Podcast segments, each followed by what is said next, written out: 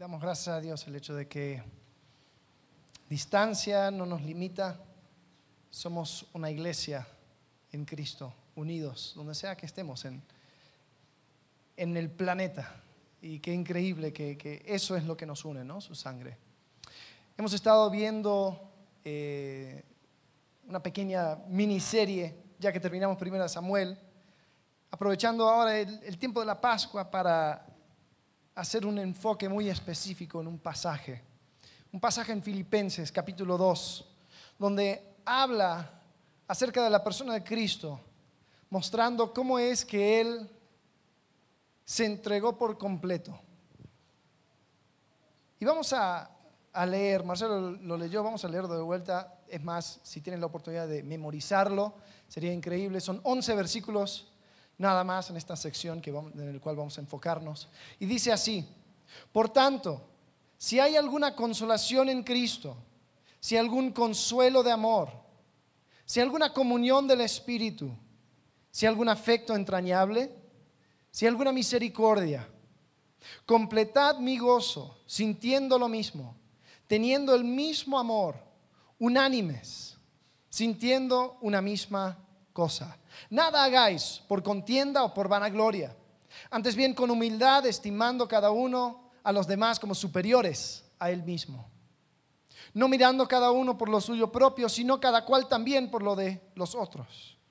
Haya pues en vosotros este sentir que hubo también en Cristo Jesús, el cual, siendo en forma de Dios, no estimó el ser igual a Dios como cosa que aferrarse, sino que se despojó a sí mismo tomando forma de siervo, hecho semejante a los hombres, y estando en la condición de hombre, se humilló a sí mismo, haciéndose obediente hasta la muerte y muerte de cruz. Por lo cual Dios también le exaltó hasta lo sumo y le dio un nombre que sobre todo nombre, para que en el nombre de Jesús se doble toda rodilla de los que están en los cielos y en la tierra y debajo de la tierra, y toda lengua confiese que Jesucristo es el Señor para gloria de Dios Padre. ¿Sabes? Ahora con mira a la Pascua, vamos a seguir profundizando y avanzando en este pasaje. La semana pasada vimos y nos enfocamos más que nada en, el en versículos 5 y 6. Y no quiero pasar mucho tiempo en el versículo 6, pero simplemente quiero hacerles ver algo. Dice aquí que Jesucristo, siendo en forma de Dios, no estimó el ser igual a Dios como cosa que aferrarse. Y sabes, esa idea que Marcelo explicó diciendo, e, e, esta cosa que aferrarse, habla acerca de que no lo iba a usar, no iba a usar su posición como Dios, como una palanca, como una manera de tomar ventaja, como para señorear sobre su creación su posición de igualdad con Dios no, no lo iba a considerar una cosa eh, que era indispensable, sino que era algo que él podía eh, dejar, se despojó de sí mismo. Ahora, contrasta eso con cada ser creado que ha sido torcido por el pecado, tanto espiritual como físico. Mira lo que dice Isaías capítulo 14, versículo 12 hablando de Satanás, dice, ¿cómo caíste del cielo, lucero, hijo de la mañana? Cortado fuiste por tierra, tú que debilitabas a las naciones, tú que decías en tu corazón, fíjate, subiré al cielo en lo alto junto a las estrellas de Dios, levantaré mi trono y en el monte del testimonio me sentaré a los lados del norte, versículo 14, sobre las alturas de las nubes subiré y seré qué? Semejante al Altísimo. ¿Qué es lo que buscaba? Ser igual a Dios. Después esa misma mentira llega a los seres humanos en Génesis capítulo 3, versículo 4. Entonces la, serpiente dijo a la mujer, no moriréis, sino que siendo, eh, sino que sabe Dios que el día que comáis de él serán abiertos vuestros ojos y seréis como Dios, fíjate, sabiendo el bien y el mal. Y vio la mujer que el árbol era bueno para comer y que era agradable a los ojos y árbol codiciable para alcanzar la sabiduría. Y tomó de su fruto y comió. Y dio también a su marido, el cual comió así como ella. Fíjate, cada ser creado, torcido por el pecado, ha deseado ser igual a Dios. Ha querido suplantar a Dios. Ha querido esa posición. Y aquel Jesucristo que tenía la misma gloria, compartía esa gloria con Dios Padre no consideró esa igualdad con Dios como cosa que aferrarse, sino que se humilló. Y ahí en ese pasaje vemos un descenso. Vemos que Él eh, toma eh, cuerpo de hombre, Él adopta la forma de siervo, después muere, y no cualquier muerte, sino una muerte de cruz. Ahora, algo interesante, en el versículo 7 dice que se despojó a sí mismo, tomando forma de siervo, forma de siervo. Esa palabra forma es la misma que se usa cuando habla acerca de el cual siendo en forma de Dios. Entonces hay un intercambio. La forma de Dios lo, cambia por forma de siervo. Ahora esta palabra forma habla acerca de eh, la evidencia exterior de una verdad interior. Es, es el destello, es como, como la luz para un fuego. No es la esencia, pero sí está íntimamente ligado con ella. Entonces Jesucristo desde la eternidad deja su gloria como Dios, se viste de ser humano, toma un cuerpo y después él toma forma de siervo. Era siervo, era, y esa palabra siervo es, es, dulos, es esclavo. Él no era esclavo, no era esclavo de nadie, pero toma la forma de siervo, toma la forma de un esclavo y muestra así una actitud de siervo. Entonces, lo que podemos ver es que este Jesucristo, después, al tomar esta forma de Dios, dice, hecho semejante a los hombres. Eh, algunas personas toman este pasaje y dicen, ah, ves, Jesús no fue Dios, fue semejante, fue parecido. No, eh, lo que, en lo que fue parecido fue parecido, se parecía en la naturaleza pecaminosa. Él no compartía la naturaleza pecaminosa, sino que en eso había una semejanza. Eh, esto se explica mejor en Romanos 8.3 cuando dice Pablo, eh, porque lo que era imposible para la ley, por cuanto era débil por la carne, Dios enviando a su Hijo en semejanza de carne de pecado. Entonces, Jesucristo dice que fue tentado en todo más sin pecado. Así que fue semejante a los hombres, pero en el versículo 8 dice, estando en la condición de hombre. O sea que sí tomó la naturaleza de un ser humano. Él eh, adopta o pone sobre su deidad esta naturaleza humana. Y él era 100% hombre, era 100% Dios. No pretendamos entenderlo en su totalidad porque es un misterio. Es una de esas cosas complicadas y difíciles y sí, hay un tiempo tal vez para, para filosofar y entrar en un montón de cosas, pero es importante entender esto. Porque si Cristo no fuera hombre, no sería nuestro representante para rescatarnos. Si Cristo no fuera Dios, no sería poderoso para salvar el mundo entero. Entonces Cristo es Dios, pero Cristo también tiene una naturaleza humana. En 1 Timoteo 3:16 dice, indiscutiblemente grande es el misterio de la piedad. Dios fue manifestado en carne justificado en el Espíritu, visto de los ángeles, predicado a los gentiles, creído en el mundo, recibido arriba en gloria.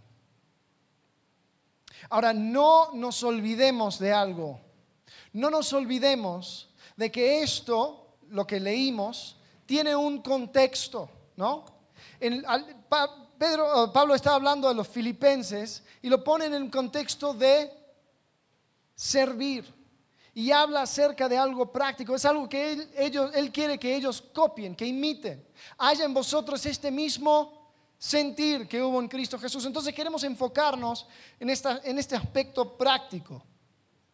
Y yo me quiero enfocar en el versículo 7 donde habla acerca de su servicio.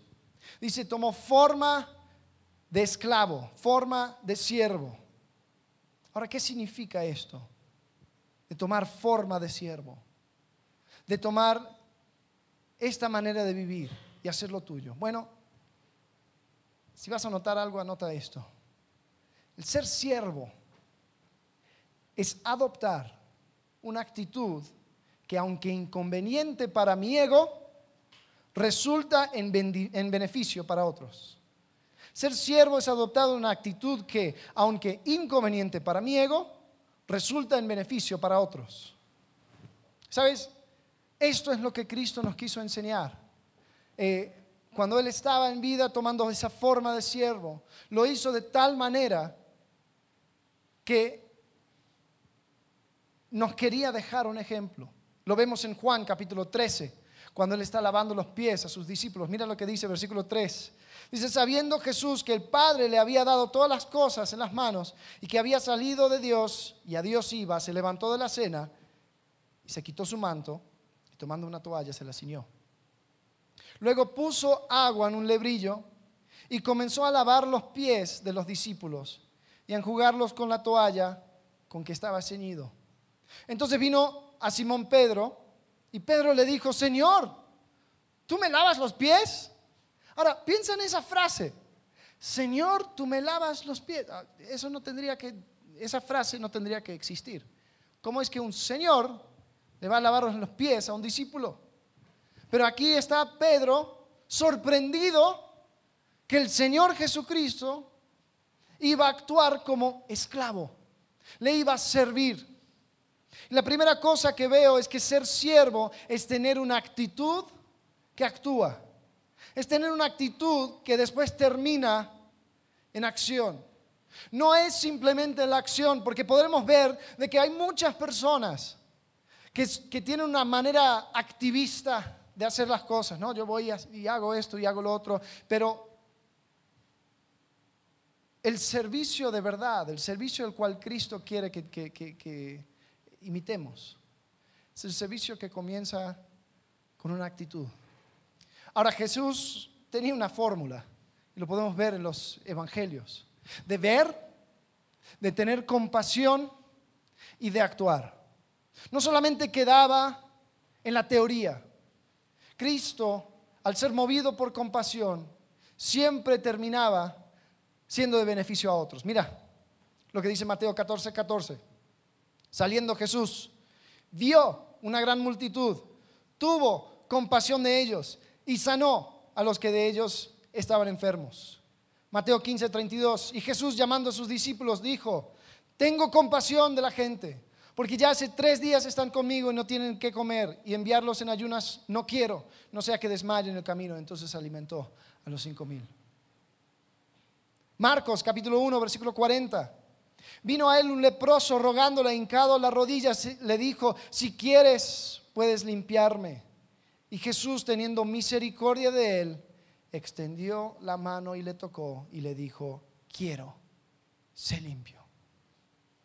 Una última, Lucas capítulo 7, versículo 12. Cuando llegó cerca de la puerta de la ciudad, he aquí que llevaban a enterrar a un difunto, hijo único de su madre, la cual era viuda, y había con ella mucha gente de la ciudad. Y cuando el Señor la vio, se compadeció de ella y dijo, no llores. Y acercándose tocó el féretro. Y los que lo, llevaban se detuvieron y dijo, joven, a ti te digo, levántate y resucita un muerto.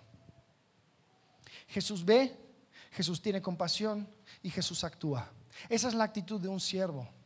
Sabes, vivimos en una sociedad donde es increíble las imágenes que se nos presenta para causar en nosotros compasión.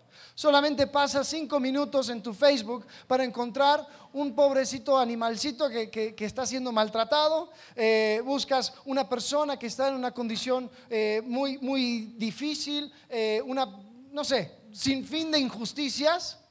¿Y qué hacemos nosotros? Oh, oh, eh. Le voy a poner like. Me siento mejor, ¿no? O si realmente quiero hacer algo que haga un impacto, lo voy a compartir en mi muro. Iglesia, eso no hace nada. Eso es solamente tener el corazón roto y derramado por todo el piso. Pero no termina en beneficio a nadie. Entonces la actitud de siervo es una, es una actitud que actúa, que termina haciendo algo. Ahora, ¿Cómo podemos crecer en esta actitud? Porque yo podría decirte, oye, hay un montón de programas, hay un montón de cosas, hay activismo, cosas que podríamos llegar a hacer. Pero la verdad yo no creo que eso va a crecer tu compasión. Es más, podría tener el efecto inversa, donde, donde te terminas sintiendo mejor de ti mismo, donde terminas enfocándolo en ti mismo, diciendo, wow, mira todo lo que he hecho, qué bueno soy. Y el siervo no se enfoca en sí mismo. Un siervo no se enfoca en sí mismo. Paréntesis. ¿Has pensado lo inútil que sería un, eh, un esclavo hipocondríaco? Que, que cada semana algo tiene, ¿no? Que cada semana tiene que estar en reposo porque ay, y me duele esto, me duele el otro, totalmente enfocado a mí mismo. Un siervo no se, no se enfoca en sí mismo. Un siervo se enfoca en las necesidades de su maestro. Entonces, ser siervo es tener una actitud que actúa. Ahora, ¿cómo crecemos en esto? Yo creo que el versículo 1 de Filipenses 2 tiene la clave. Vamos a leerlo una vez más. Mira lo que dice. Comienza. Dice, por tanto, si hay alguna consolación en Cristo, esa palabra es paraclesis. Eh, algunos lo traducen como exhortación. Una consolación, una exhortación, una palabra. Eh, Cristo nos ha dejado su palabra. Cristo nos ha, nos ha dado todo lo que necesitamos para saber qué es lo que quiere de nosotros en su palabra.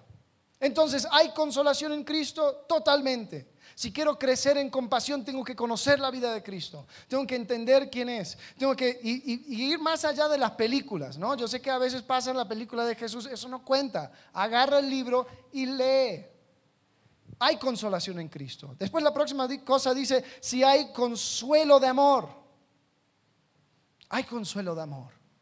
El amor que Cristo derramó es incondicional y nos lleva a un lugar de consuelo y de confianza. Me permite bajar la guardia y actuar desinteresadamente porque alguien se interesó en mí. En amor me rescató, me salvó, me sentó en lugares celestiales. Hay consolación en, el amor. Hay consuelo en el amor. ¿Sabes? Este mundo nos ha enseñado de que yo no debo de servir a otros, porque servir a otros es bajarme a mí mismo. Humillarme es ser vulnerable y nunca, nunca voy a permitir que una persona tome ventaja de mí. Ahora, cuando entiendo la profundidad del amor de Cristo, ahí se me destraba todo. Y digo, ¿sabes qué? Yo puedo extender un amor inagotable porque lo tomo de una fuente inagotable hay consuelo en ese amor. Si hay algún afecto entrañable, continúa el versículo. Si hay alguna misericordia, ¿sabes? Hay afecto entrañable, hay misericordia. Esa palabra afecto entrañable es el mismo que usa Jesús cuando dice que vio y sintió compasión. Esa compasión que sintió para los que estaban enfermos, para los que estaban muertos, para los que estaban alejados, es la misma compasión que Él siente para contigo y para conmigo. Entonces el afecto entrañable y misericordia existe. Y fue aplicado a ti y a mí. Dios te ama. No importa lo que hiciste.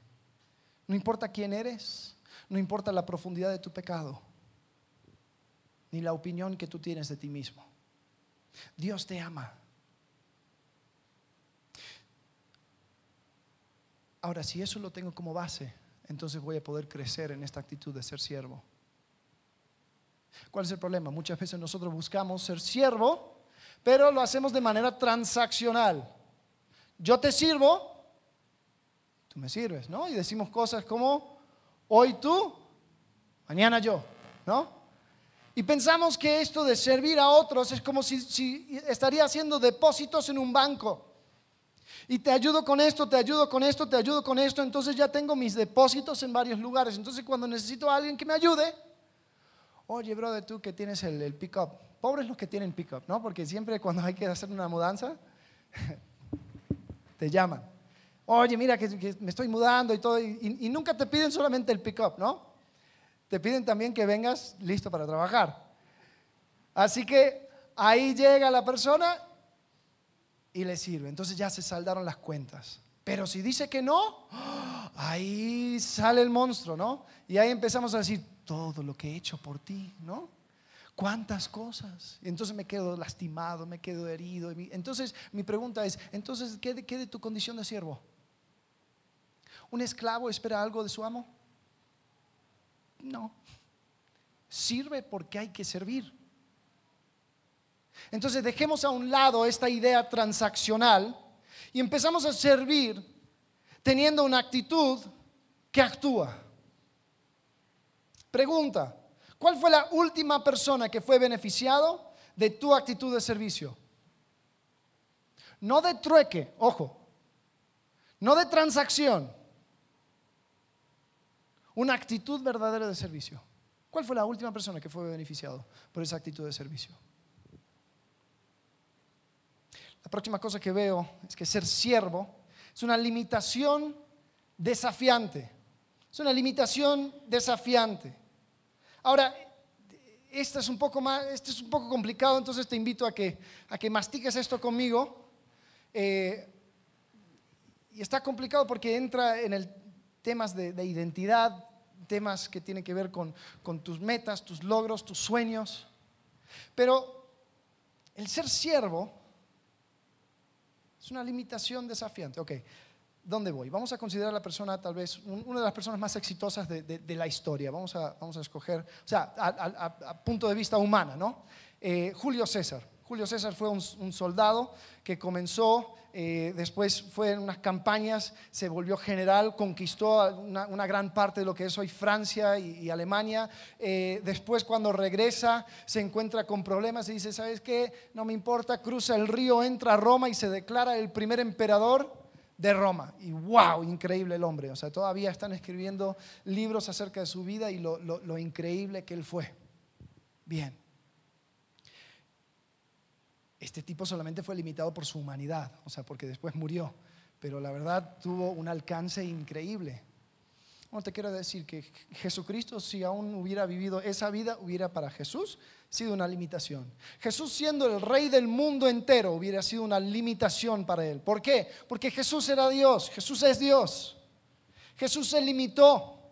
Al tomar la condición de hombre, al tomar forma de siervo, se limitó. Se limitó a ocupar un lugar a la vez, siendo omnipresente. Se limitó a crecer. Dice que Jesús creció. ¿Cómo que creció? Ha estado desde la eternidad. Pero sí creció siendo omnipotente. Se limitó al decir que había cosas que no sabía, siendo omnisciente. El mero hecho de volverse humano fue una limitación para él. Pero no para ahí. Ahora, y aquí es donde, quiero, quiero invitarles a que, a que consideren esto, porque es increíble.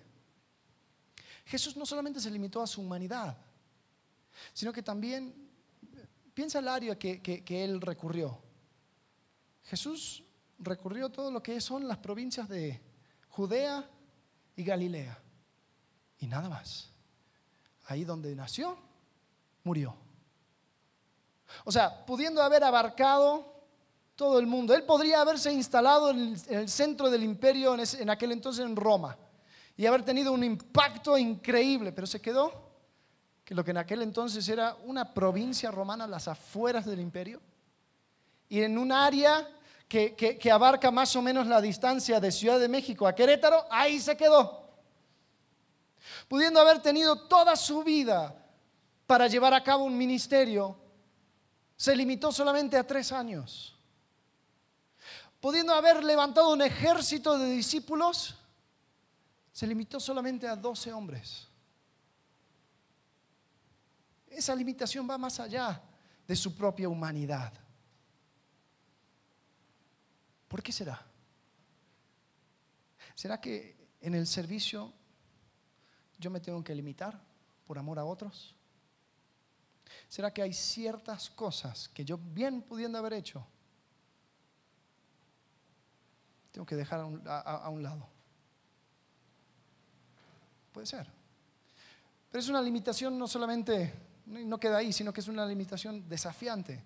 Porque al otro lado también hay desafíos que te van a sacar muy, muy lejos de tu zona de confort. Para Jesús sucedió.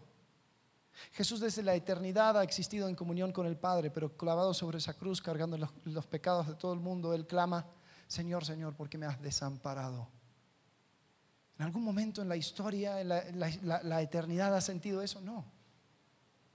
Jesús aún pide que si era posible que se le quitara esa copa, Pero el Padre continuó con su plan. Ahora, ¿qué tiene que ver con nosotros? Hay una cierta limitación en el servicio. Pero esa limitación es para tu ego. Como dijimos en esa frase, el ser siervo es inconveniente para tu ego, para tu ambición, para tu alcance, para tus logros. Ahora, no estoy diciendo para nada que está mal tener sueños, tener alcanzar una vida grande, ¿no? Porque todos dicen, quiero vivir una vida grande, quiero hacer cosas increíbles y está bien. Y si no me crees que es posible vivir esa vida grande y seguir siendo siervo, mira la vida de Juan el Bautista, que Jesús le llama el ser el, profeta más grande de todos los tiempos. Sin embargo, él sabía que cuando le tocaba menguar, permitir que Jesucristo crezca, ahí estaba. Sin embargo, ¿por qué toco este tema? Porque muchas veces mi ambición, mis logros, aquellas cosas que quiero, es una excusa para decir, yo soy la persona más importante en este cuarto. Lo que yo quiero lograr es lo que se va a lograr y punto. ¿No? Aquí mis chicharrones truenan. Aquí yo no voy a servir a nadie si es inconveniente para lo que yo quiero, ¿no? Y hemos sido enseñados a esto, ¿no? Tú, tú ves a un vas a un coaching o vas a hablar, vas, a ver un video inspiracional, siempre van a decir, maximiza tu potencial, ¿no? Vive tu vida, tu mejor vida hoy. Eh, sueña en grande. Aún los que son de la rama carismática siempre tienen una profecía grande. Tú vas a hacer cosas grandes, ¿no? Nunca te dicen, no, tú vas a ser un, buen padre, tú vas, a, servir en tu iglesia y, está bien eso. siempre, cosas grandes. Pero al mirar la limitación de Jesucristo, me doy cuenta que tal vez en el servicio yo tengo que bajarle un poco a mi ego, bajarle un poco a mi ambición.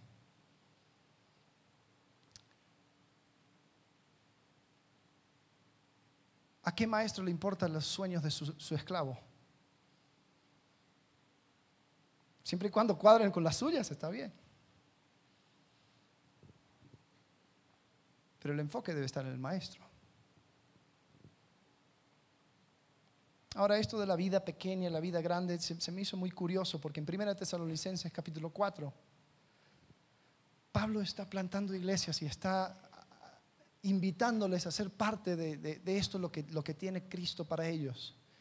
Pero mira lo que les dice.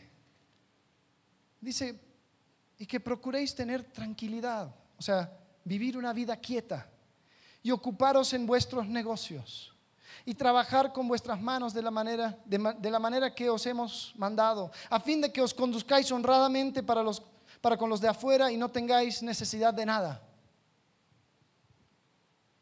Yo veo eso digo, vida pequeña. Es servir a mi esposa, a mi esposo, es estar ahí de, influencia en mi trabajo, es estar en mi iglesia, ayudar, y eso es. Ahora, lo interesante es que ese pasaje también existe en el mismo capítulo donde Pablo también les apunta algo enorme donde el versículo 16 habla acerca del regreso de Jesucristo. Dice, porque el Señor mismo, con voz de mando, con voz de arcángel y con trompeta de Dios, descenderá del cielo y los muertos en Cristo resucitarán primero. Luego nosotros los que vivimos, los que hayamos quedado, seremos arrebatados juntamente con ellos en las nubes para recibir al Señor en el aire. Y así estaremos siempre con el Señor. Es decir, si la vida que vivo es pequeña a los ojos del mundo, apunto a algo enorme porque soy parte de algo que va a durar por toda la eternidad. Ahora, ¿por qué lo digo? Porque muchas veces nosotros decimos, sí, sí, sí, yo voy a servir a Dios en esta manera enorme, pero tienes a, tu familia, tienes a tus hijos que te necesitan, necesita un padre, necesita una madre, tienes a tu trabajo, todos tus compañeros de trabajo, ninguno ha escuchado de Cristo y tú quieres ir a alcanzar las naciones porque tienes un problema de amargura en tu familia y que no se arregla, y, pero, pero no, pero tú quieres hacer cosas grandes, espérate. Ser siervo aplica en cada esfera de tu vida. No creas que Dios te va a dar un, vale, un paz para tu comportamiento, porque no, yo estoy haciendo cosas grandes para el Señor. Espérate, Dios quiere cosas grandes y Dios quiere cosas pequeñas. Lo que Dios quiere es que tú seas siervo.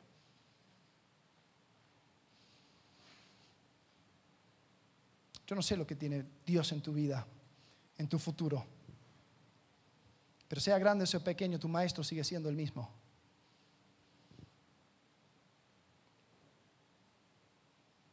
Algunos ejemplos. Eh, Justo Mendiola, un hombre que comenzó una hamburguesería hace unos años. Yo fui cliente número uno, que nadie se olvide. Lo estableció y Dios empezó a bendecirle. Y una de las primeras cosas que quiso hacer es hacer de bendición a la iglesia. Y ha ayudado a algunos, algunas personas diciendo, oye, mira, aquí hay oportunidad de trabajo, aquí hay oportunidad de crecimiento. Y sea que contratara dentro de la iglesia o fuera, estando en ese lugar, todos iban a escuchar de Cristo.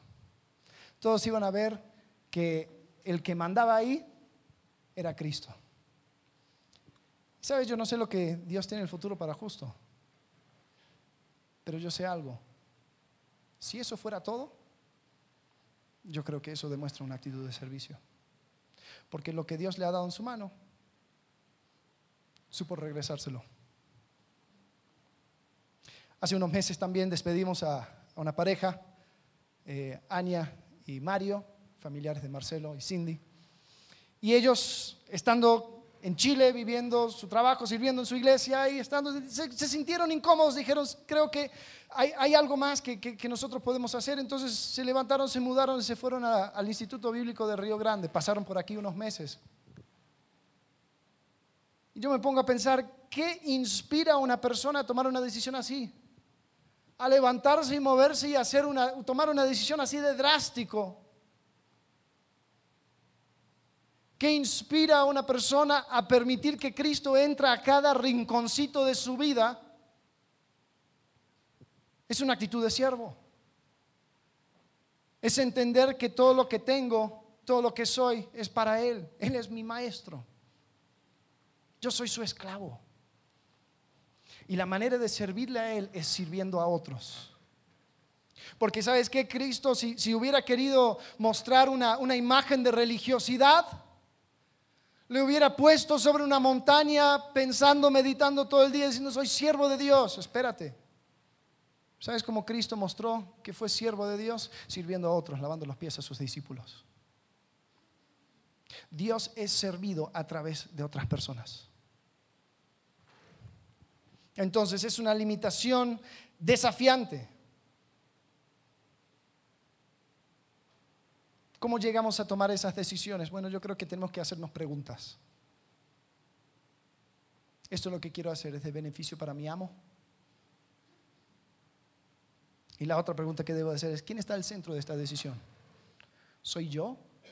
¿Es mi propio avance? ¿Es mi propio ego? ¿Es mi, propia, es, mi propio deseo de, de obtener una gloria terrenal? ¿Cómo estoy sirviendo? Nos llenamos de excusas, ¿no? Nos llenamos de excusas para no servir. Se nos hace muy pequeño, se nos hace muy grande. Si es muy pequeño, decimos, no tengo tiempo para esto. Si es muy grande, decimos, yo no fui llamado a eso. Pero todos son excusas para no servir. Y todo lo traemos dentro. Si no me crees, trata de pasar un sábado sin que te interrumpa ni tus hijos, ni tu papá, ni, tu esposa, ni tu esposo. Nunca va a suceder y trata de tener una actitud de servicio cuando te interrumpen. Cuando, pero ya planifiqué mi día, es que yo voy a ir acá, yo voy a ir, pero necesito que me ayudes con él. Está bien. Pero lo que brota muchas veces es, no, lo mío es más importante. ¿No?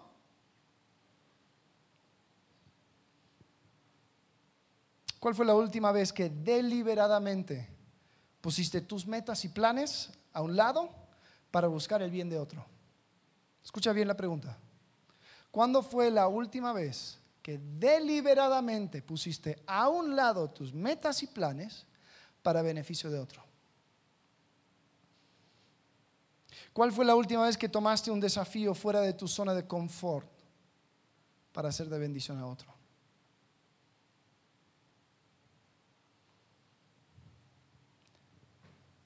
Porque el servicio va a ser muy inconveniente para tu ego, pero te va a estirar en direcciones que jamás pensabas posible. Si estás dispuesto para tomar ese desafío, únete a ser siervo, a tener ese mismo sentir que hubo en Cristo Jesús. La última cosa es de que ser siervo es una imposibilidad alcanzable. Es una imposibilidad alcanzable. Ya me parezco a Arjona con tantos opuestos, pero bueno, lo voy a explicar. Tener esta actitud es totalmente imposible con nuestra perspectiva. En Juan 13, cuando Jesús termina de lavar los pies a sus discípulos, en versículo 12 dice, así que después de que les hubo lavado los pies, tomó su manto, volvió a la mesa y les dijo, ¿sabéis lo que os he hecho? Vosotros me llamáis maestro y señor y decís bien, porque lo soy. Pues si yo, el señor y el maestro, he lavado vuestros pies, vosotros también debéis lavaros los pies los unos a los otros, porque ejemplo os he dado para que como yo os he hecho, vosotros también hagáis. Ay, pero muy fácil para Jesús, él vino así de fábrica, ¿no? Ah, pero él fue Dios. ¿Cómo voy, a, ¿Cómo voy a imitar eso? Y sí, la verdad, Jesús tenía una manera muy extraña de ver el mundo. Jesús tenía, y lo, que se habla es, el, es, el, reino de revés, el reino invertido, donde todas las reglas de este mundo no aplican para Jesús. En Mateo 19:30 él habla acerca de que el último será primero. En Juan 12, 25 dice que hay que morir para vivir. Y en el 26 que el siervo será honrado. ¿Cómo es eso? Todo es al revés para Jesús. Y sí, Jesús quería mostrar a sus discípulos una manera completamente diferente de vivir. Quería mostrarles que era necesaria una nueva perspectiva, una nueva mente. Ahora, volviendo a Filipenses, ¿cómo comienza? Dice, si hay algún consuelo, dice, veamos versículo 2.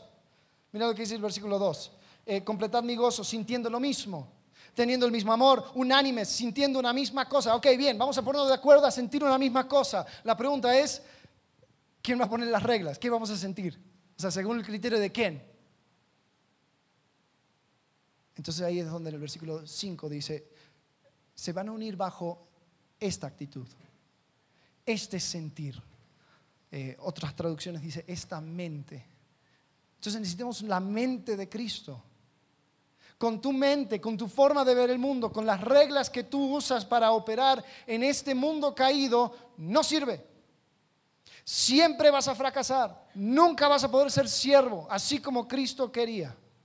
Es, necesariamente, es necesario cambiar de mente, de actitud, de sentir. Y la verdad, ser siervo, humillarte de manera que hizo Cristo, es imposible hacer con mis fuerzas. No hay ganas que echarle, ¿no? Porque muchas veces nos sentimos culpables.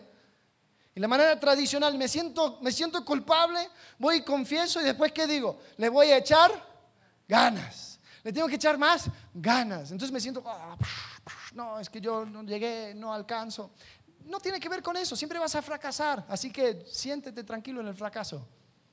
Lo que necesitas es una lobotomía, o sea, hay que quitar tu mente vieja y adoptar la mente de Cristo. Es decir, Él tiene que estar en el centro, tiene que, tiene que manejar todo, en el centro de control. Yo no puedo hacer nada para Cristo. Escucha bien. Yo no puedo hacer nada para Cristo. ¿Sabes lo que dice Jeremías acerca de tus buenas obras? Son trapos sucios. No sirven no por obras, para que nadie se gloríe. Tú no puedes hacer nada para Cristo. Lo que sí puedes hacer es poner a Cristo en el centro y permitir que Él actúe, que Él actúe a través de ti. Es una distinción que va a tardar toda la vida entender. pero créeme que es cierto. Ya no vivo yo, mas vive Cristo en mí. Entonces, en preparación para esta semana de resurrección, vayamos pensando, ¿por qué existe este pasaje? ¿Por qué Pablo nos manda, nos muestra todo este escrito teológico con mucha riqueza? Lo hace para que cambiemos nuestra forma de actuar, para que cambiemos nuestra mente, nuestra actitud. Entendamos que Dios quiere que, que adoptemos esta actitud de siervo entendamos que contamos con todas las herramientas necesarias para hacerlas también. ¿Sabes por qué? Porque existe el versículo 1. Hay consolación en Cristo. Hay consuelo en el amor. Hay afecto entrañable y misericordia. La pregunta es, en ti y en mí, ¿hay actitud de siervo?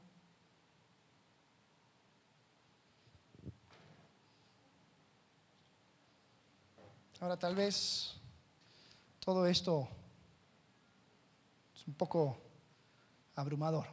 Tal vez es algo, dices, esto es muy grande. Esto es algo imposible de hacer.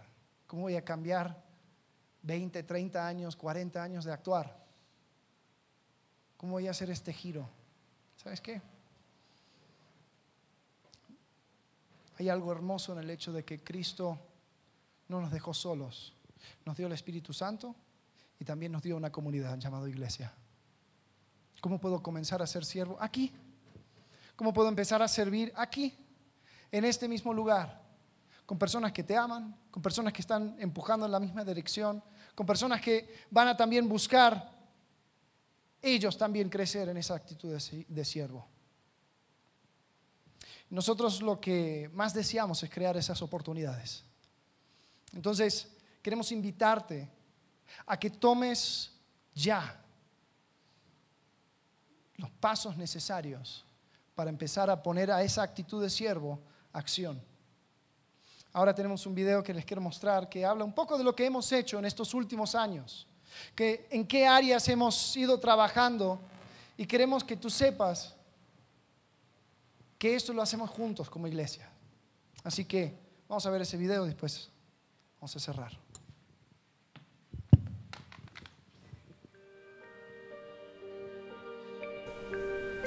Este ciclo 2018-2019